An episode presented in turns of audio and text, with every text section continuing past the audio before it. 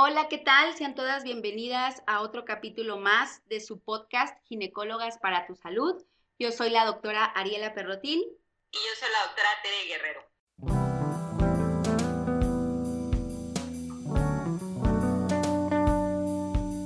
El objetivo de esto es intentar calmar a toda mujer eh, embarazada porque sabemos que fuera de pandemia COVID que lo vamos a tocar, el hecho de, tener, ¿no? Este, este nuevo paso, digo, creo que las embarazadas las vemos nosotras en consulta, que vamos día a día, que vamos mes a mes, consulta a consulta, y que realmente el momento del nacimiento está rodeado de un montón de emociones, buenas, malas, dudas, miedos, y, les comentaba también que por parte de, de las amistades, muchas veces quieren ayudar y al contrario, ¿no? Nos, nos las ponen más nerviosas y, ya no se sabe uno, ¿no? A quién, a quién dirigirse. Entonces, en, en términos generales, esa es la idea, eh, resolver las dudas que nos mandaron y tranquilizarlas un poco con respecto a, a, mucha información falsa o creencias, ¿no? Que pueden traer desde familiares, amistades o ellas mismas, e incluso también vivencias anteriores, ¿no? Yo creo que los partos o la cesárea anterior puede quedar con esta mala imagen, con este estigma, y, por lo menos creo que de, eso se trata eh, más o menos el live de hoy. Así es, sí, sí, yo creo que cada embarazo es diferente, inclusive en la consulta nos lo dicen las pacientes, ¿no? O sea, este embarazo ha sido totalmente diferente a mi embarazo anterior o a mis otros embarazos y, y por lo mismo, pues bueno, vienen todos estos miedos al momento del nacimiento. A veces siento yo que hay un poquito más de temores eh, de las mamás que ya tienen un bebé, que ya pasaron por eso, siento que, que, a veces como ya, como tú bien dices, ya tuvieron una experiencia buena, mala, eh, regular, no sé, eh, ya ya saben a lo que van, ¿no? Y así nos lo dicen en la consulta, doctora, es que yo ya sé a lo que voy, ¿verdad? Entonces ya se nos ponen un poquito nerviosas para el final del embarazo porque pues ya, ya saben un poquito, pero seguramente que muchas eh, mamás primerizas nos están viendo y pues bueno, para ellas también es importante aclararles todos estos eh, tabús, como dices tú, todas estas dudas que normalmente tienen y que a veces eh, con la mejor intención la mamá o la suegra o la tía les, les da una respuesta que pues no, no siempre es la correcta, ¿no? Entonces, pues sí, ¿qué te parece, Ari, si, si vamos empezando? Porque es un poquito largo el, el tema, así que pues vamos a ver, primero, primero que nada, pues brevemente, Ari, pudieras platicarnos qué es un parto o en qué consiste un, parto, primero para que conozcan quienes nos están escuchando. Va, sí, me encanta, me encanta eso. Eh, primero que nada, bueno, un, parto ya lo, lo, asociamos directamente a que el nacimiento del bebé va a ser vía vaginal, ¿no? Hay eh, algunos términos médicos que sí podemos decir eh, parto por cesárea o parto vaginal, pero bueno, vamos a centrarnos en que cuando nos refiramos o digamos la palabra parto, quiere decir que el bebé va a salir por vía vaginal. Y yo a las pacientes en el consultorio, siempre que llega el momento de hablar de esta etapa, les digo que les voy a contar lo que sucede en los libros y que la verdad es que lo olviden por completo porque creo que eso ocurre muy pocas veces eh, por más que me paso media hora de la consulta contándoles cómo va a ser el parto, el día que sucede pasa lo opuesto o cosas que ni les había contado. Entonces yo creo que igual aquí les voy a contar lo que es la, la evolución de un trabajo de parto que nos enseñan como obstetras y que en teoría es lo que la madre naturaleza y tu cuerpo deberían de hacer. Y eh, todo comienza más o menos, digamos entre comillas, con eh, unas contracciones Siempre es importante, obvio, que sea ya una, una mujer embarazada, que decimos a término, ¿no? Por arriba de las 37 semanas. Antes, pues es otro tema y son otras cosas, pero siempre casi vamos a hablar de embarazadas a término, que eh, comienzan con unas contracciones de preparación y muchas de ellas ese es justamente el mayor miedo, el mayor, eh, la palabra dolor, ¿no? Que es una contracción. Y las contracciones, pues literal, es cuando un músculo se tensa y sus fibras pasan de estar un poquito más enlongadas a estar pues completamente contraídas y juntas y entonces pues bueno, determinada contracción, determinada intensidad puede o no generar dolor. Entonces inician la mayoría de las veces con contracciones que llamamos de Braxton Hicks, que son las como que preparación, práctica, son muy aisladas, las llegan a percibir, notan cierta presión, En la mayoría de las mujeres esto es como muy espaciado y poco a poco a lo largo de las semanas si se instaura lo que llamamos ya un trabajo de parto, estas contracciones se van eh, presentando de una forma más regular, más constantes y muy probablemente con un poco de mayor intensidad y mayor duración. Eh, la contracción, pues eh, también en los libros nos comentan que la mayoría inicia como un dolor en la cintura, en la espalda baja, y lo que la mayoría de mamás van a notar es que eh, el abdomen o la, panza, digamos, se pone súper dura, súper contraída, ¿no? Yo les digo, como cuando sientes que tu bebé se recarga de un lado, pero ahora se recarga de todo, ¿no? O sea, toda se pone completa. Y, eh, insisto, bueno, más dolor, si es que el umbral del dolor, por supuesto, más frecuentes, más constantes. Y eh, de nuevo, en cuanto a los libros, la idea es que estas contracciones vayan tanto empujando la eh, cabecita del bebé un poco más hacia el cuello del útero y van haciendo una fase que llamamos nosotros de borramiento o que se acorta el cuello del útero, queda muy fino, para que de esta forma también en conjunto con las contracciones y eh, con otros cambios a nivel del cuello del útero o cervix, pues se vaya dando lo que conocemos como dilatación. Y en teoría también, bueno, más o menos a los 5 o 6 centímetros debería de romperse lo que son las membranas que eh, cubrían al bebé, el saquito en donde estaba metido y que normalmente pues lo conocemos de una manera común como romper la fuente, ¿no? Romper membranas, romper la fuente y pues bueno, sale líquido, sale líquido que generalmente es como un líquido... Eh, debería de ser claro, puede ir con un poquito de sangre, eh, ya hasta cierto punto llama la atención si se modifica, pero la idea es que salga como agua, agua muy clarita, ¿no? Muy transparente. Se instaura el, trabajo de parto, las contracciones, empezamos a dilatar y eh, muchas probablemente habrán escuchado que lo, el final del, del, parto es una dilatación de más o menos unos 10 centímetros del cuello del útero. Insisto, la cabeza va bajando y podemos llegar a dividir como en tres escaloncitos, digamos, la, eh, la pelvis y luego pues la salida por la vagina. Esto es, en términos muy generales, un trabajo de parto y bueno, obvio, ¿no? Cada mujer lo vive diferente, pero eh, creo que en un ratito podremos llegar a tocar que hay partos que son sin anestesia, que podríamos llegar a llamar partos naturales, y partos con anestesia, que en algunas ocasiones puede ser una anestesia que duerma por completo de cintura para abajo o una anestesia que les permita eh, caminar, ¿no? que les permita moverse y deambular. La idea con esta anestesia, pues prácticamente es que la mujer no perciba la molestia o el dolor de las contracciones, pero obvio que el cuerpo pues siga contrayéndose y siga teniendo su, su evolución o todo lo que llamamos trabajo de parto y eh, llamamos periodo expulsivo cuando ya sale el bebé, ¿no? Sale la cabecita, sale todo el tórax, abdomen, las piernitas. Y eh, en un periodo posterior, que se dice que máximo puede ser hasta 30 minutos después de la salida del bebé, sería lo que llamamos alumbramiento, que es cuando sale la placenta. Entonces, insisto, en términos muy generales, eso es un trabajo de parto, un parto vía vaginal. Pues sí, realmente es, es, digamos, el proceso más fisiológico, por decirlo de algún modo. Los médicos usamos mucho ese término de fisiológico y cuando nos referimos a eso, pues hablamos de, de lo que es lo más natural. Pero como tú dices, Ari, bueno, no, no quiere decir que vaya a ser así completamente solitas, a veces se les puede ofrecer una anestesia.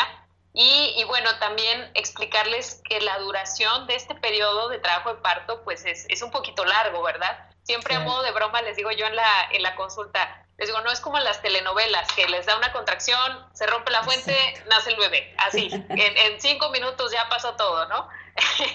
Sabemos que es un proceso largo y de varias horas que va a variar muchísimo de paciente a paciente. Eso es completamente eh, diferente. Digo, tenemos, como tú dices, los libros nos dicen una cosa y nos dicen que hay un promedio de duración de tiempo y demás, pero bueno, no hay como el momento dado, ¿no? En el que se da el parto y entonces ya vemos cuánto tiempo dura y vemos cómo va, cómo va evolucionando. Así es. Y, y si te parece, ¿por qué no para entrar de lleno eh, nos cuentas también al contrario qué es una, igual una cesárea, como más o menos en qué consiste? Muy bien, sí, una, una cesárea eh, es una cirugía, debemos entrar eh, por eso. Una cesárea es una cirugía. Muchas eh, mujeres que ya pasaron por esto luego no lo cuentan como si fuera una cirugía, ¿no? Y a veces les preguntamos, oye, ¿la han operado de algo? No, de nada, nunca. Ah, ok, ¿y cuántos bebés tienen? No, pues cuatro, todos nacieron por cesárea. Entonces, siempre les digo, una, una cesárea es una cirugía y se debe de considerar como tal. La cesárea es un procedimiento pues que tiene ya muchísimo tiempo que se realiza actualmente y sigue siendo la cirugía que más se realiza a nivel mundial, es decir, en, la escala de procedimientos quirúrgicos, sabemos que la cesárea siempre es el, el primer lugar. Y pues bueno, ¿en qué consiste una cesárea? La cesárea es una cirugía en la cual vamos a obtener un bebé, ¿sí? Puede ser un bebé de término, puede ser un bebé prematuro, puede ser un bebito muy pequeñito, muy grande, ya dependerá de las indicaciones. La cesárea se inició eh, para poder salvar la vida de los bebés. Al inicio, por ejemplo, contándoles un poquito de la historia de la cesárea, desafortunadamente cuando se hacían las primeras cesáreas, pues la mamá fallecía, porque la intención era salvar a ese bebé, ¿no? Era como, bueno, pues si se van a morir los dos, híjole, eh, salvo al bebé. Y entonces, eh, antes de todo este avance que tenemos en la cirugía, en la anestesia, eh, pues obviamente, desafortunadamente eran, eran cirugías en las que se perdía la vida de la mamá y se llegaba a salvar la vida de los bebés. Con el paso del tiempo se empezó a utilizar muchísimo la, lo que es la cesárea, sobre todo eh, se empezó a utilizar en bebés que eran muy grandes, los bebés que llamamos macrosómicos, que estos pues no podían pasar por el canal de parto o bien bebés que vienen en una posición que no les permita el pasar por el canal de parto y pues de esa forma se puede obtener un bebé vivo y actualmente pues bueno, la intención es que tanto la mamá como el bebé salgan en las mejores condiciones. Actualmente ya no manejamos esta operación como una cirugía tan extrema, ¿no? Eh, muchas veces son cirugías programadas. Eh, ¿Por qué? Porque la intención de hacer una cesárea es obtener al bebé cuando sabemos que no están las condiciones ideales para que el bebé nazca por parto o por vía vaginal. Indicaciones de cesárea, pues hay muchísimas, creo que no, no es el punto de explicarlas todas, porque son muchísimas. Eh, tenemos nada más explicarles que hay indicaciones absolutas y relativas. Las indicaciones absolutas son sí o sí es cesárea. Y muchas veces pasa que desde que llegan a la consulta ya les decimos tú eres cesárea, ¿no? Exacto. Oye, doctora, tengo que 10 semanas de embarazo, pues ya, desde ahorita te lo digo, va a ser cesárea, ¿no? Eh, pero también hay indicaciones relativas en las cuales dices, bueno, le voy a dar oportunidad a esta embarazada, vamos a ver cómo evoluciona, vamos a ver si es posible que se dé un trabajo de parto y pues bueno, se decide o no eh, si, se, si se hace una, una cesárea, ¿no? Y pues bueno, explicando un poquito acerca de lo que es una operación cesárea, es una cirugía en la cual vamos a hacer una incisión eh, en el abdomen, puede ser de dos tipos de incisión, puede ser una incisión horizontal o una incisión vertical, dependiendo de la técnica quirúrgica que se vaya a utilizar. Y vamos entrando a todas las capas de la piel y a todas las capas de la pared abdominal hasta llegar a donde está el útero o la matriz. Una vez que llegamos a la matriz, vamos a abrir esa matriz con una incisión especial que realizamos para obtener al bebé. Igual, hay diferentes técnicas, hay diferentes formas de entrar, pero a grosso modo es esto, es el entrar por un bebé vía quirúrgica, el atravesar todas las paredes, eh, todas las capas de la pared abdominal para llegar a lo que es el bebé, el útero. Obviamente para este procedimiento eh, vamos a utilizar anestesia, aquí sí, tú, tú, lo mencionabas en el parto, pues es una cuestión optativa, aquí pues obviamente vamos a utilizar anestesia, hay diferentes tipos de anestesia, dependerá también del tipo de cirugía. A veces, eh, por ejemplo, para el anestesiólogo y para nosotros, eh, es más conveniente que se le aplique anestesia general a la paciente, que afortunadamente son casos muy raros y de super urgencia, que bueno, casi no se hace. Normalmente se hace una anestesia que llaman eh, anestesia regional. ¿Esto qué quiere decir? Que la paciente va a estar despierta, va a estar consciente durante la cirugía y solamente se va a anestesiar pues prácticamente lo que es de la cintura hacia abajo.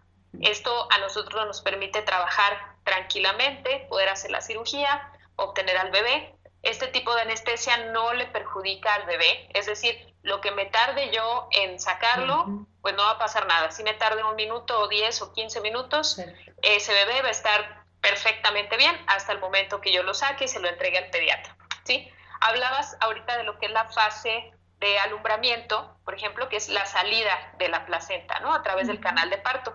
En el caso de la cesárea, nosotros después de que sacamos al bebé, que cortamos el cordón, se lo pasamos al pediatra, hacemos lo que es el alumbramiento manual. Es decir, nosotros después del bebé sacamos la cesárea, sacamos todas las membranas que ya mencionaste, ¿no? O sea, esta, esta capa que es la bolsita en la que está el bebé, la sacamos completamente, limpiamos eh, la matriz.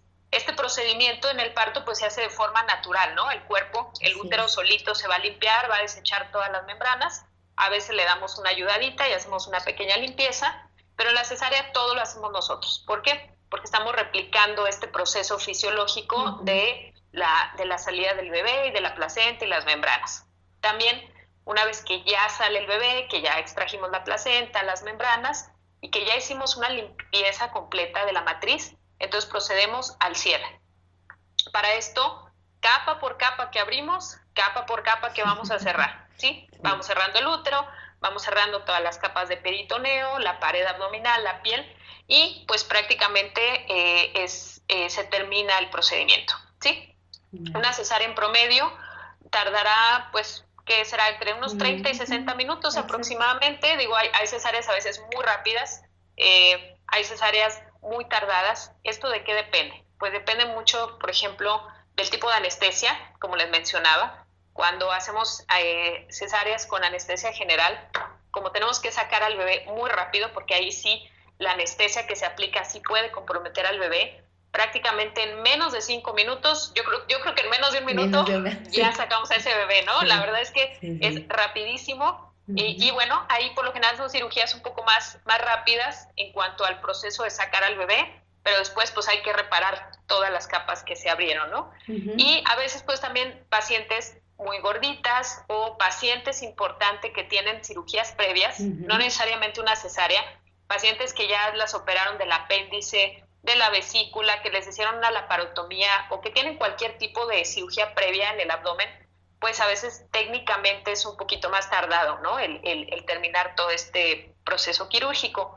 Eh, también deben de saber que durante la cesárea, esta anestesia que se les aplica es una, eh, una anestesia que va a durar unas cuantas horas. Obviamente aquí eh, no se van a poder levantar inmediatamente, no se van a poder parar a cargar a su bebé, por lo general se van a quedar un par de horas en el área de recuperación, eh, que es en el área de los quirófanos. Ahí las van a estar vigilando. Por lo general quienes las vigilan es un anestesiólogo, a veces también hay un ginecólogo en esa área de recuperación. Cuando ya ven que está todo bien, que no hay datos de sangrado, nada, ningún dato de alarma, entonces bueno, ya se pasan al área de recuperación y ahí se quedarán, eh, por lo general las dejamos dos días para que posteriormente se vayan a su casa. También que sepan que parte de esta cirugía, durante el procedimiento de, la cesárea y después en el área de recuperación, les ponemos una pequeña sonda que nos ayuda a revisar la orina, ¿sí? Les van a aplicar un suero antes de entrar y durante el trabajo de par, durante la cesárea, perdón, se les va a estar pasando un suero. También se les va a pasar un medicamento que nos va a ayudar a que el útero se contraiga, a que el útero se haga más pequeñito de manera fisiológica, como decía hace rato, el útero cuando el bebé sale, tal cual como un globo, se desinfla y regresa al, si no al tamaño normal, pues regresa a un tamaño muchísimo más pequeñito, ¿no? En el parto, pues esto se da solo, una vez que sale la placenta y las membranas, se cierra. En la cesárea, este proceso a veces se tarda un poquito y es por eso que nos ayudamos de ciertos medicamentos que nos ayudan, ¿no? A, a poder hacer esta contracción pero pues en, general es, ese es un procedimiento de una cesárea. Es una cirugía en la cual vamos a obtener un bebé, ¿sí? En la mayoría de los casos, pues obviamente va a ser un bebé de término, va a ser un bebé eh, que ya está en condiciones de nacer, pero que no tiene, eh, no, tiene las condiciones ideales para nacer por vía vaginal, ¿verdad? Entre tantas otras indicaciones que podemos eh, llegar a tener. Así es. Fíjate que algo que me, me llamó un poquito la atención, Generalmente puede ser que en, la idea de algún, la mente de algunas mujeres que ya están por tener a su bebé, eh, nos, imagino te ha, te ha, pasado en la consulta, se llega a pensar que una cesárea es mucho más sencilla, más rápido, más fácil para todos y, ay doctora, mejor una cesárea y ya está. Y cuando les preguntamos qué, qué es para ellas una cesárea eh, o qué piensan o qué sienten cuando escuchan tanto, oye, es que le hicieron cesárea o sabes que tú vas a hacer cesárea. La verdad es que yo pensé que iba a ser muy diferente y, por ejemplo, los, los comentarios que nos hacen es cirugía y dolor. O sea, ¿qué piensas cuando oyes cesárea? Cirugía y dolor. Eh, cortar, una súper cortada y una cortada muy grande, dolorosa y la anestesia que duele. Raquia, corte, sangre, miedo, muerte, diástasis, luz.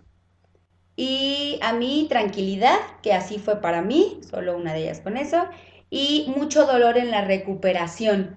Entonces, creo que, que ahí sí la verdad me llamó la atención porque muchas mujeres eh, embarazadas o posterior a ellas puede ser que tengan la noción como que es más fácil, como que se dio todo muy sencillo porque fui cesárea programada o porque ya sabía que iba a ser cesárea y, y no, no siempre es así, pero creo que va más encaminado justo a, a, ese miedo, ¿no? A entrar a quirófano, a cómo que me van a cortar tantas capas. La, la anestesia es algo que asusta mucho. La verdad es que creo que es uno, o si no es el primer miedo, es de los, por lo menos los tres primeros, que siempre en la consulta nos van a estar preguntando, ¿no? Incluso por eso se podrían ir por el camino de, oye, si intento un parto natural sin la anestesia, porque sí creo que es algo que les asusta bastante, el, tú lo decías muy bien, no es una cirugía, eh, abrimos ¿no? una, una, cavidad que es muy importante y, y, en este caso pues es yo creo que de lo que más les puede llegar asustar y, y si, si, te soy sincera sí, sí sentí como ay o sea realmente les, les es ese recuerdo que tienen de una cesárea o esa, ima esa imagen ¿no? de abrir, cortar, dolor horrible y, y, pues tú lo decías muy bien, no, no siempre es así, no siempre va por, por ahí tanto, tanto dolor, ¿no? Claro, y, y, es que fíjate que también, Ari, seguramente tú lo has visto en la consulta, lo que decía yo al inicio, es una cirugía. Muchas veces no se tiene la percepción de que es una cirugía y, y muchas eh, mamás, sobre todo primerizas, tienen la idea de que la cesárea es más fácil y es más sencilla y a las dos horas van a andar como si uh -huh. nada eh, y yo siempre les pongo una comparativa, les digo, si, si te dicen que te van a quitar el apéndice, como que en tu cabeza ya te haces la idea de, ok, me van a dejar en ayunas, este, voy a, van a pedir estudios de laboratorio, uh -huh. Me van a internar, me van a operar, me voy a quedar dos días en el hospital y chin, me voy a ir a mi casa y me voy a aventar una recuperación de una semana, no me voy a poder mover y demás y demás pero como que en su cabeza el, el, hecho de una cesárea lo entienden como si fuera un procedimiento menor, ¿no? Como si no, no, no, no fuera lo mismo si lo comparáramos como, por ejemplo, una apendicectomía, ¿no?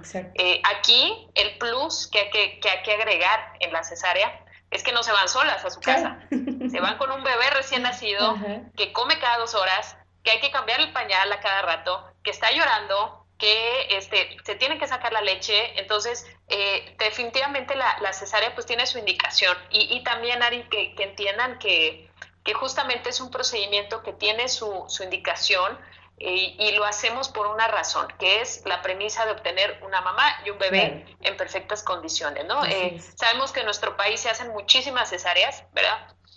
No es ningún secreto que, que, en México el porcentaje de cesáreas que se realizan es muy alto y pues bueno, habrá ciertas indicaciones que sí son totalmente válidas, pero eh, pues bueno, mucho de eso siento que también es esta percepción, ¿no? De, de decir, ah, pues sí, hágame cesárea, doctora, prográmeme una cesárea.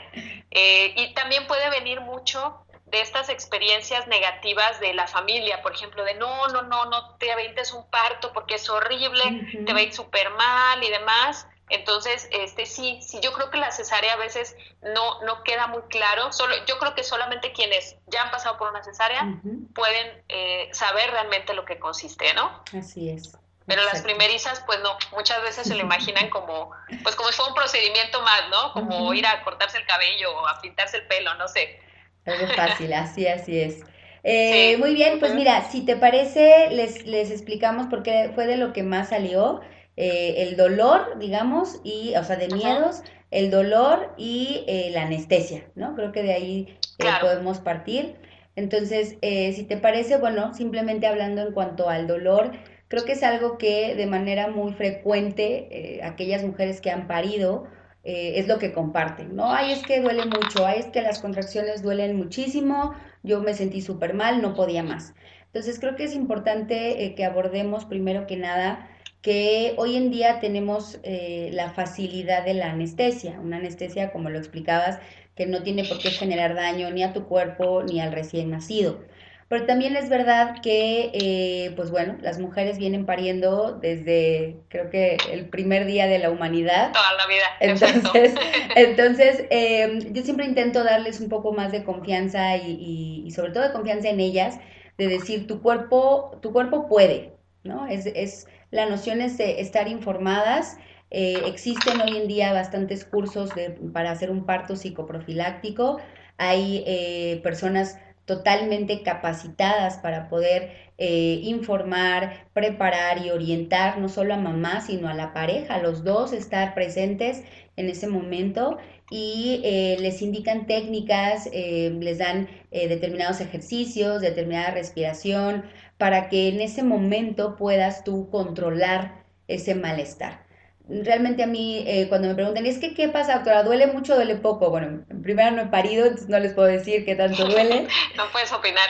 Sesgo ahí, lo siento mucho. Pero también por otro lado, creo que obvio, cada cuerpo es distinto. Entonces, aquí la base que nos va a ayudar a toda mujer que va a pasar por un proceso que te pueden decir duele mucho, duele poco, es que tú conozcas a tu cuerpo, que tú sepas cómo manejarlo, eh, que tengas las herramientas necesarias para decir, yo sé que va a pasar este proceso, voy a sentir probablemente tal o cual cosa y qué recursos tengo, con qué cuento yo para poder calmarme, eh, hasta cierto punto distraerme, reponerme posterior a una contracción.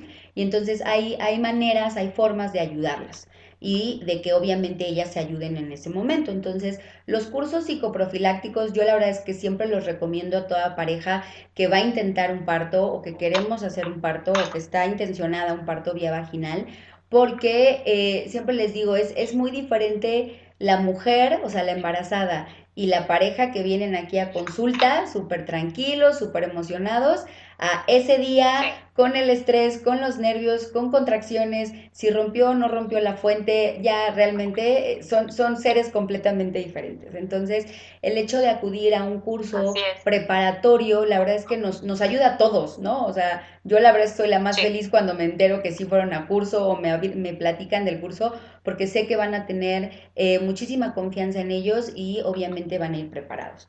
Y por otro lado, bueno, si hasta cierto punto una de dos o no pueden ir a un curso o a pesar de esto quieren estar eh, como un poco más tranquilas, eh, siempre es importante comentarles que en cualquier hospital tiene que haber un anestesiólogo. Entonces, si la idea primaria era un parto natural sin anestesia y en X momento la idea es pon la anestesia, necesito estar más tranquila, más relajada, o nuestra propuesta a veces puede ser, oye, ¿por qué no ponemos la anestesia eh, a nivel eh, para calmarlo, para mejorar la dilatación y demás? Siempre, siempre va a ser posible, ¿no? Eh, habrá momentos en los que digas, bueno, ya estás por parir, tardaremos un poco más y, sea un poquito como más tardado la anestesia, pero en general la verdad es que em, siempre la vamos a poder tener a la mano, entonces no hay motivo por el cual digamos, no, ya no, anestesia ya no y ni modo, ¿no? Ya, ya te, te fuiste sin, sin anestesia. Entonces, eh, es obviamente lo principal para controlar el dolor saber que em, por un momento puede detener un poco las contracciones, la regularidad, pero eh, no forzosamente tiene por qué detener un trabajo de parto y nos va a ayudar a que mamá esté más cómoda, esté más tranquila y las cosas puedan fluir un poco mejor. Entonces, en cuanto al dolor, yo creo que eh, hay, hay estas dos grandes vertientes para no sentirlo tanto, para poder manejarlo o incluso para no sentir como tal el dolor de las contracciones. No sé si tú quieras agregarles algo más. Sí, es que también creo que, bueno, como tú dices, es súper importante la, la, preparación. Yo también estoy totalmente a favor de que tomen un curso eh, psicoprofiláctico, que tomen una asesoría. ¿Por qué? Porque realmente eh, me he dado cuenta que, número uno, se vuelven súper eh, informadas, ¿sí? Son, son embarazadas que están súper informadas de qué van a ir sintiendo, en qué etapa va a pasar cada cosa, eh, les ayudan con muchísimas técnicas, hasta de cómo aprendan cómo levantarse de la cama, de la silla, este, cómo hacer sus actividades diarias. La verdad es que son cursos súper padres en los que eh, se, empoderan mucho, se vuelven muy conscientes de su cuerpo y de, de, todas las reacciones que van a tener. Y sobre todo eh, me gusta mucho porque les aclaran como que todos estos miedos y estas dudas que hacen nuestro trabajo mucho más sencillo, ¿no? Porque, porque ya el que, el que les hayan explicado que es normal que las contracciones duran tanto tiempo y son tantas en 10 minutos, cuando yo ya ginecóloga se los explico en el consultorio, ya es como, ah, sí, perfecto, ya, ya me lo habían explicado, ¿no? Entonces ya es súper padre porque ya nada más es como reforzar esto que, que ya les habían dicho. Y además eh, pues sí, la verdad es que es totalmente diferente un trabajo de parto de una, de una mamá que se preparó a, como dices tú, Ari, que, que ya llegó al término y empezaron las contracciones y ya no supieron ni qué pasó, ¿no? Y a papá también, ¿no? Porque papá de repente no sabe ni qué hacer y en estos, en estos cursos, talleres, eh, es, es, es, ahora sí que una mano más los para nosotros. mucho, agregan a, a, este trabajo de parto, sí, sí, sobre todo eso, ¿no? Que los integran y, claro, nos, eh, es mucha ayuda también.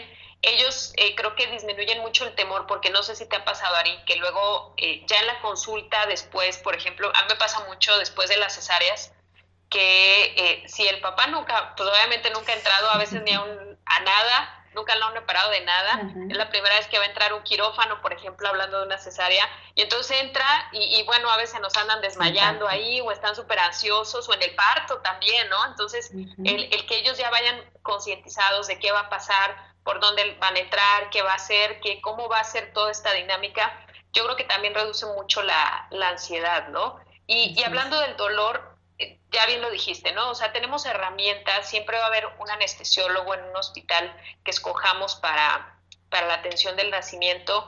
Y también creo que es importante no, eh, pues no romantizar esta idea de que si eres mujer tienes que parir con dolor y te tiene que doler muchísimo y tienes que sufrir. No, para nada. O sea, créanos que eh, hay formas de que el trabajo de parto sea lo más llevadero posible. Digo, sería mentirles que, que, que no, van a, no les va a doler nada, ¿no? Y va a ser mariposas y arcoíris y demás, pues no, tampoco, ¿verdad? Sabemos que, que es un proceso fisiológico que, que pues sí lleva eh, dolor y, ciertas horas de incomodidad y demás, pero vaya, no, no tiene que ser un dolor al grado de que tengan una experiencia negativa, ¿no? De que sea, ay, no, qué horror, o sea, mi parto me dolió muchísimo. Creo que siempre tenemos oportunidad, a excepción de cuando ya el bebé literal viene naciendo, pues bueno, ya no podemos, ahí ya no podemos hacer nada más que esperar al bebé, ¿no? Pero eh, en la mayoría de los casos podemos actuar, ¿no? Y podemos ofrecerles eh, una alternativa para que se sientan cómodas eh, durante estas horas que van a pasar en trabajo de parto, ¿no? Entonces, también es importante que tomen en cuenta eso porque pasa mucho que les venden la idea, ¿no? De que el parto tiene que ser lo más natural y, y que ellas pueden aguantar el dolor y demás. Claro, por supuesto que lo pueden aguantar, ¿no? Como tú dijiste, o sea, los seres humanos hemos nacido por parto desde hace miles y miles de años, pero pues no se trata de que ahorita eh, sigan aguantándose ese dolor cuando tenemos las herramientas, ¿no? Entonces, claro, igual en la cesárea, y esto también hay que, hay que comentarlo, ¿no? En la cesárea también hay incomodidad, también hay molestia. Obviamente durante el proceso quirúrgico, pues durante la cirugía no va a haber dolor, pero una vez que pase el efecto de la anestesia, pregúntenle a cualquier mamá que ya pasó por una cesárea y pues sí, también va a tener dolor, que igual no la vamos a dejar ahí a la deriva, ¿no? A que, a que soporte su dolor. Exacto, ¿no? A que sufra. Pues siempre vamos a, a, dejar medicamentos para mitigar ese dolor. No podemos eh, quitarlo al 100%, eh, sí, eh, por lo general dejamos medicamentos que disminuyen el dolor porque también es importante para nosotros estar pendiente de cómo se recupera la paciente en las siguientes horas, ¿no? Entonces, eh, sí necesitamos estar pendiente que la paciente, oye, me duele mucho el abdomen, a pesar del medicamento, ok, déjame te reviso, ¿no? Vamos a ver que no hay alguna complicación. Pero por supuesto que siempre les vamos a dar los medios para que disminuyan todas estas molestias. Entonces, sí, respecto al dolor, pues claro, yo creo que es uno, yo creo que si no el principal, sería como el segundo miedo eh, mayor que tienen las embarazadas, ¿no? Ese y como tú dijiste, la anestesia. Sí, son, ¿por qué no les, ¿por qué no les cuentas exactamente como los pasos, digamos, que, que, se requiere para la famosa raquia? que eh, obviamente todas tienen en mente y le, le puede, les puede causar mucho miedo. Me, me, da risa porque ya los anestesiólogos oyen raquia y te quieren crucificar, ¿no? Así de así no se llama, pues bueno, eh, lo conocemos como anestesia regional, pero claro, o sea, todas las mamás y toda la gente, sobre todo las, nuestras mamás o nuestras tías, etcétera, pues la conocen como la famosa raquia, ¿no? Y es muy frecuente que digan, ah, sí, este, ay, la raquia, ¿no? Que duele muchísimo y me duele la espalda y fulanita ya no pudo caminar después de que se la pusieron y demás, ¿no? Entonces, desafortunadamente se ha hecho una, una muy mala fama de, de, esta anestesia regional, que la verdad es que es muy segura. Eh, básicamente, lo que les puedo platicar es que la anestesia consiste en eh, la aplicación, primero les ponen un poquito de anestesia local en la espalda, ¿sí? A nivel de los huesitos de la columna, por donde va a entrar la aguja de la anestesia. Entonces, el anestesiólogo les va a pedir que se coloquen en una posición especial.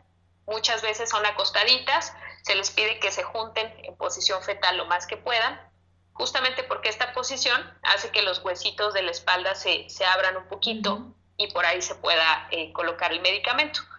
Hay otros anestesiólogos que les van a pedir que se sienten, ¿sí? Esto ya depende de la técnica de cada médico, les van a pedir que se sienten y de esa forma vamos a hacer lo mismo, ¿no? Cuando nosotros nos sentamos y nos arqueamos, estos huesitos de la columna se abren y dejan un espacio. La anestesia, para que sepan, no va a picar directamente al nervio. Ese es un temor que, que, tienen muchas que se imaginan que ahí les van a atravesar el nervio con la aguja. Eh, lo que se hace es que esa agujita entra a un espacio ¿sí? en la columna en el cual está el líquido que viaja ahí en, todo nuestro sistema nervioso. ¿sí? hay un pequeño espacio en el cual la aguja llega y se va a depositar la anestesia.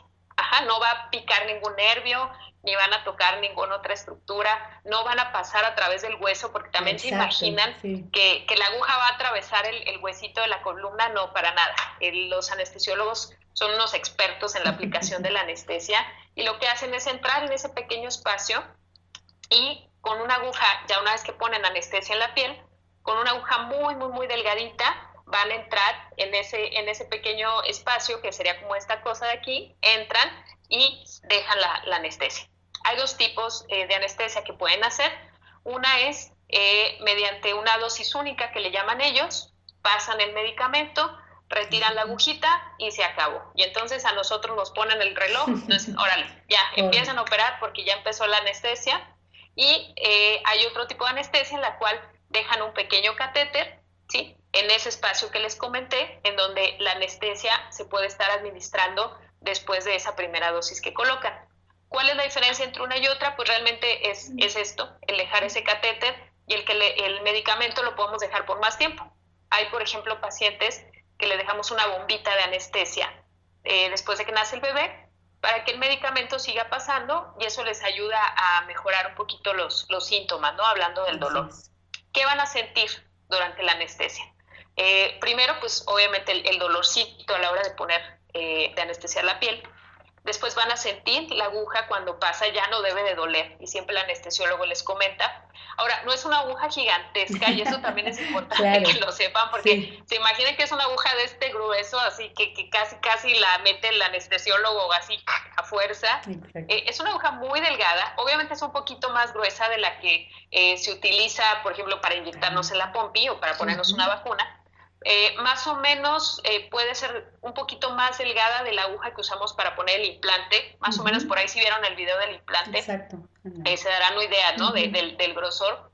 Y pues esta, esta agujita lo que hace es que va a entrar, después de que colocan esa agujita, meten otra más pequeña, más delgadita, y es de la cual a través de esa van a pasar el medicamento.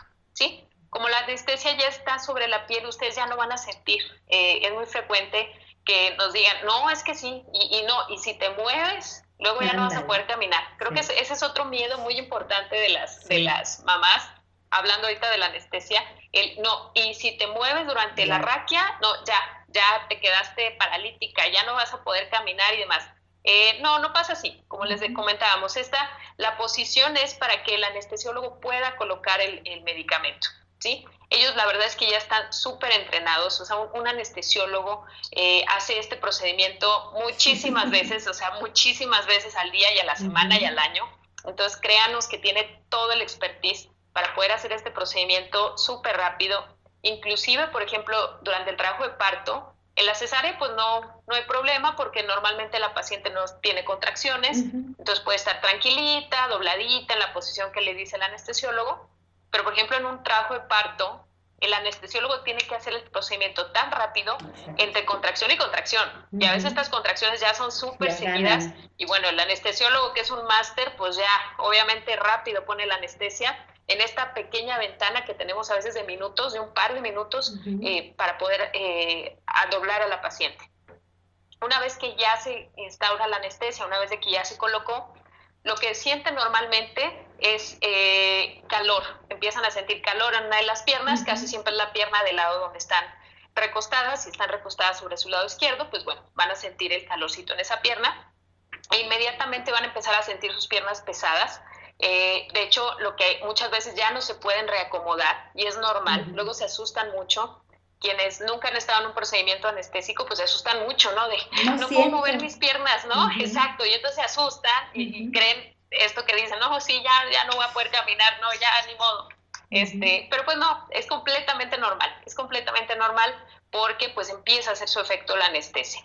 También cuando dejan este pequeño catéter que mencionábamos, a veces pueden llegar a sentir un pequeño calambrito cuando, este, eh, cuando esta pequeña sondita entra en este espacio de la columna, pero es un calambre muy, muy breve, ¿no? Inclusive yo yo le he preguntado a amigas anestesiólogas, ¿no? Que, que, que, pues les toca estar del lado del paciente y les toca hacer la paciente y están en su cesárea y pues yo les pregunto, oye, ¿cómo te fue con ese calambrito, ¿no? Que le dices a tus pacientes. Y, y me lo comentan, ¿no? Dice, sí, sí es molesto, dice, es, es molesto porque sientes el calambre tal cual, pero dice, dicen, es tan rápido que, que, vaya, no es un dolor insoportable, ¿no? Nada más como el pum, la, la sensación del calambre y paso.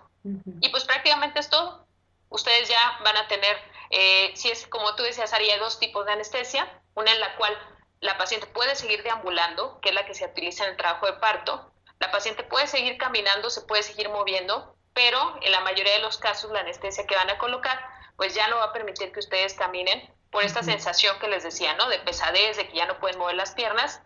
Y es peligroso. ¿Por qué es peligroso? Porque si ustedes se tratan de levantar, corren el riesgo de caerse. Entonces, por eso es que ya no les vamos a permitir que se levanten hasta que pase el efecto de la anestesia. Más o menos en un par de horas ustedes ya van a empezar a tener sensación en las piernas, las van a empezar a mover poco a poco, ¿sí? Normalmente unas cuatro horas después de una cesárea o de un parto, pues ya, normalmente ya pudieron levantarse, se pueden sentar en la cama de su, de su habitación, ya después de unas horas pueden ir al baño si es que ya les quitamos la sondita pero eh, básicamente ese es el procedimiento de la anestesia. No las van a atravesar con un punzón gigantesco, no tengan ese temor de, porque también siento que muchas eh, mujeres embarazadas durante un parto le temen a la anestesia por estas, eh, pues sí, por estos rumores o estas leyendas urbanas que hay de, de, temores de la anestesia.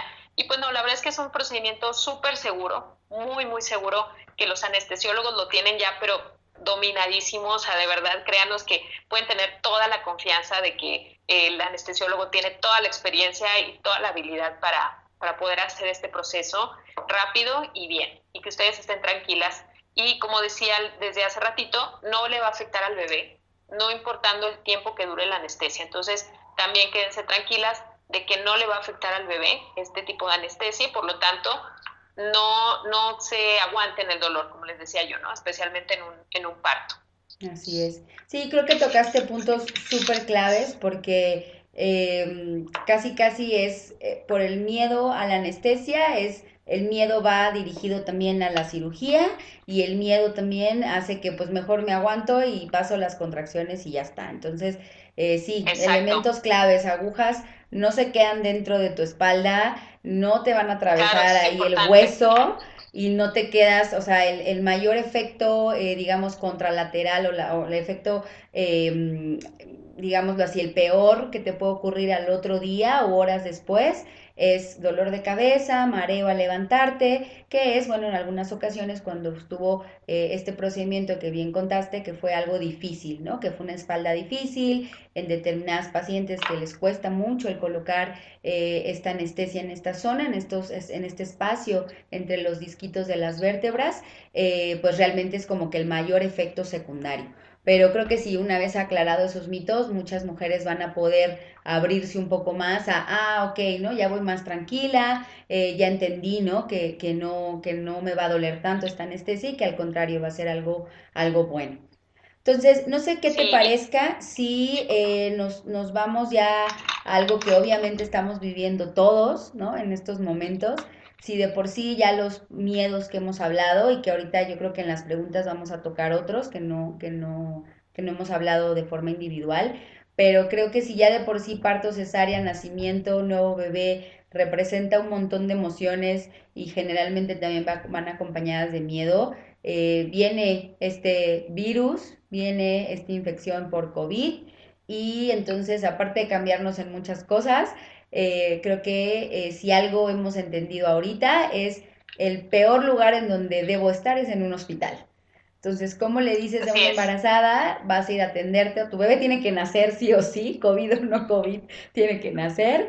Entonces, ¿cómo, ¿cómo se viene toda esta avalancha de emociones agregadas a chin, ¿no? Yo no quiero ir al hospital o qué tal que el hospital me infecto. Eh, creo que sí hemos visto muchas, muchas embarazadas que ya sea que llevaban su control en alguna institución y que ahora hasta incluso les da pues miedo, ¿no? Este, el, estar en contacto con ese lugar o el ir a preguntar cómo va, a atenderse el parto o la cesárea allí. Y también por otro lado, bueno, en cuanto a la medicina privada, pues también, ¿no? También es como, bueno, qué hospital y qué, y qué elementos son los necesarios. Entonces, eh, si te parece, les cuento un poquito, eh, sobre todo tenemos una, una, vivencia muy cercana de cómo se están atendiendo a nivel eh, de hospitales privados y obviamente de consultorios privados, cómo estamos atendiendo. Entonces, em, muy bien, Ari. En la, en la medicina privada, bueno, primero que nada, saber que las embarazadas son prioridad, entonces cualquier médico que trate y que vea embarazadas, eh, incluso en esta pandemia, vamos a seguir trabajando, las vamos a seguir atendiendo. Eh, yo en lo personal a muchas intenté hacerlo en vía línea y demás, pero la verdad es que no se quedan tan tranquilas, entonces bueno, mira, vamos a tomar todas las medidas y mejor nos vamos a ver. Entonces, eh, las medidas en consultorio son las medidas básicas y necesarias que debemos de, de, cubrir todos en cualquier consulta. Cubrebocas, digamos, la paciente, Em, de preferencia, bueno, que vaya sola, entendemos que muchas veces quieren ir acompañadas, pero depende también, ¿no? Del consultorio y de cómo esté todo el inmueble en donde estés, pues a veces podrá pasar el familiar, a veces no.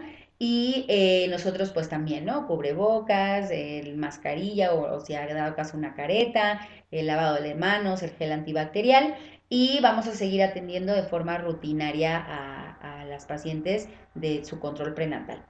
En cuanto al control, eh, ya, perdón, a la atención a nivel del nacimiento, la verdad es que por lo menos aquí en Ciudad de México, eh, la gran mayoría de hospitales privados, aunque también ya muchos de ellos están aceptando pacientes COVID, sí lograron el adecuar sus instalaciones para que maternidad pueda quedar lo más aislada posible. Si no tienen torres como para aislarlas, si por lo menos pisos o ciertas áreas no, por supuesto, no son COVID o si son COVID, ¿no? Entonces, por exacto, por esa parte creo que eh, simplemente es, bueno, en qué hospital nos vamos a atender, con lo cual, cuáles son las normas de este hospital y por dónde es la vía de entrada y demás. Em, otro dato, pues, importante que deben de tener en mente es que, obvio, partos y cesáreas van a seguir siendo lo mismo, o sea, vía vaginal, vía abdominal, como decías, en quirófano y demás. Pero, ¿qué es lo que sí puede estar cambiando mucho ahorita?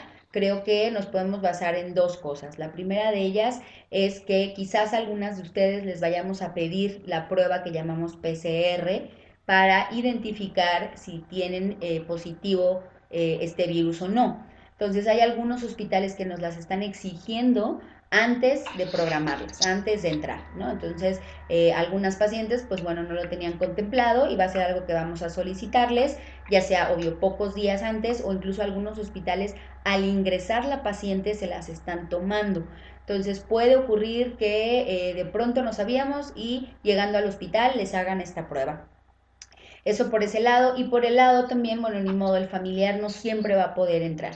Esto también depende de las normas del hospital y eh, también pues claro que lo platiques con tu equipo médico, pero puede haber eh, ocasiones en las que el familiar no vaya a poder entrar contigo al parto o contigo al quirófano para la cesárea, que son medidas obvio para eh, cuidarnos todos como manera de precaución. Y eh, ya una vez que nace tu bebé, también en algunos hospitales puede ocurrir que eh, hayan cambiado, ¿no? El llevarlo a cuneros o el que se quede contigo, si es un parto, el que se quede contigo inmediatamente, el contacto piel con piel. La gran mayoría de hospitales lo están intentando mantener, pero todo va a ir con base en esta prueba de COVID, en las características del hospital y bueno, básicamente también platicarlo con tu equipo médico pero creo que en términos generales podría llegar a ser como lo diferente que hay ahorita en un hospital privado con respecto a la atención de esta maternidad. ¿Te parece, Tere, si quieres, les cuentas a nivel público, por ejemplo, algunos hospitales que, que, hemos escuchado? Eh, yo creo que más o menos es lo mismo, pero si hay algún cambiecito por allí. Sí, fíjate que sí, sí cambió, Ari, y esto yo creo que también era algo que yo quería eh, contar aquí en el live porque es importante. Eh, siempre digo, el, embarazo es tan sabio que nos da nueve meses para planearlo y para, para programar todo, pero bueno, desafortunadamente nuestra naturaleza humana en general nos hace que muchas veces pues, nos agarren las prisas al final y es como, híjole, ¿dónde me voy a atender y qué voy a hacer y demás, ¿no? Aquí pues podemos tener dos escenarios, ¿no? Y, y ya los dos los he visto, tanto la práctica privada como la pública, y es la paciente que ya tenía un hospital, eh, ya sea del IMSS, del ISTE, de Secretaría de Salud, etcétera, de institucional, en donde ya se iba a atender. Esa paciente ya estaba tranquila porque ya sabía que en el hospital tal la iban a recibir y, oh sorpresa, viene la contingencia y entonces le dicen, ¿sabes qué? Aquí no, vete a otro lado, ¿no? Y entonces viene este peregrinar triste que, que ya me tocó vivirlo con varias pacientes, eh, en donde andan buscando en dónde atenderse porque pues ahora sí que las agarró la, la urgencia, de mi bebé ya van a ser y no tengo a dónde llegar, ¿no? Entonces, a nivel institucional, eh, lo que se acordó, por ejemplo, actualmente y todavía está vigente, es que algunos hospitales privados están recibiendo a estas pacientes que por alguna situación en su institución no se pueden atender.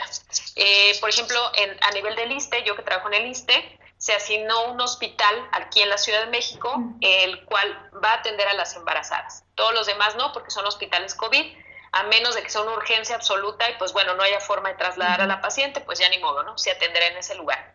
Pero eh, todas las embarazadas pues están refiriendo a un, a un solo hospital. En provincia a veces es más complicado porque obviamente hay ciudades pequeñitas en las cuales solo hay un IMSS y un ISTE. Entonces, bueno, pues si nada más ese IMSS y ese ISTE y los dos atienden pacientes COVID, ¿qué voy a hacer, no? Ahí es donde entra esta subrogación de servicios, pero eh, voy a lo mismo. Hay que planearlo y, y yo creo que eh, digo, ya vamos, ya vamos en junio, ya tenemos medio año con esta pandemia, o sea, la verdad es que ya, ya vamos muy adelantados en esto. Eh, creo yo que ya a estas alturas sí ya es poco justificable el que, el que una embarazada no sepa dónde va a llegar porque tanto es responsabilidad, creo yo, como de, de ella misma, como de la institución, ¿no? La, Ya sea la que sea, decirle, mira, ¿sabes qué? Tú embarazada te vas a atender en tal lugar. Claro. Entonces, sí, sí hay hospitales asignados y sí se está subrogando la, atención, pero eh, obviamente siempre eh, como este asunto pues obviamente va cambiando conforme pasan los días, yo les digo siempre infórmense, hablen, manden un familiar a la coordinación del hospital y pregunten, oigan, si me van a recibir tal día para mi cesárea, si me van a atender aquí o qué voy a hacer, porque eh, pues sí, definitivamente esto, esto va cambiando pero pues a nivel particular es lo mismo, es lo mismo, o sea, hay, hospitales particulares que también están recibiendo pacientes COVID y por lo tanto pues limitarán el acceso a pacientes embarazadas. Muy bien, pues entonces esto es todo de nuestra parte en este capítulo. Recuerden que estamos súper abiertas a recibir sus comentarios, tanto de este podcast como de otros temas que les gustaría que tocáramos. En nuestras redes sociales obviamente también les subimos más información al respecto. Así que cualquier duda, cualquier cuestión que les haya quedado pendiente, no duden por favor en escribirnos y nos seguimos en contacto. Hasta la próxima. Muchas gracias.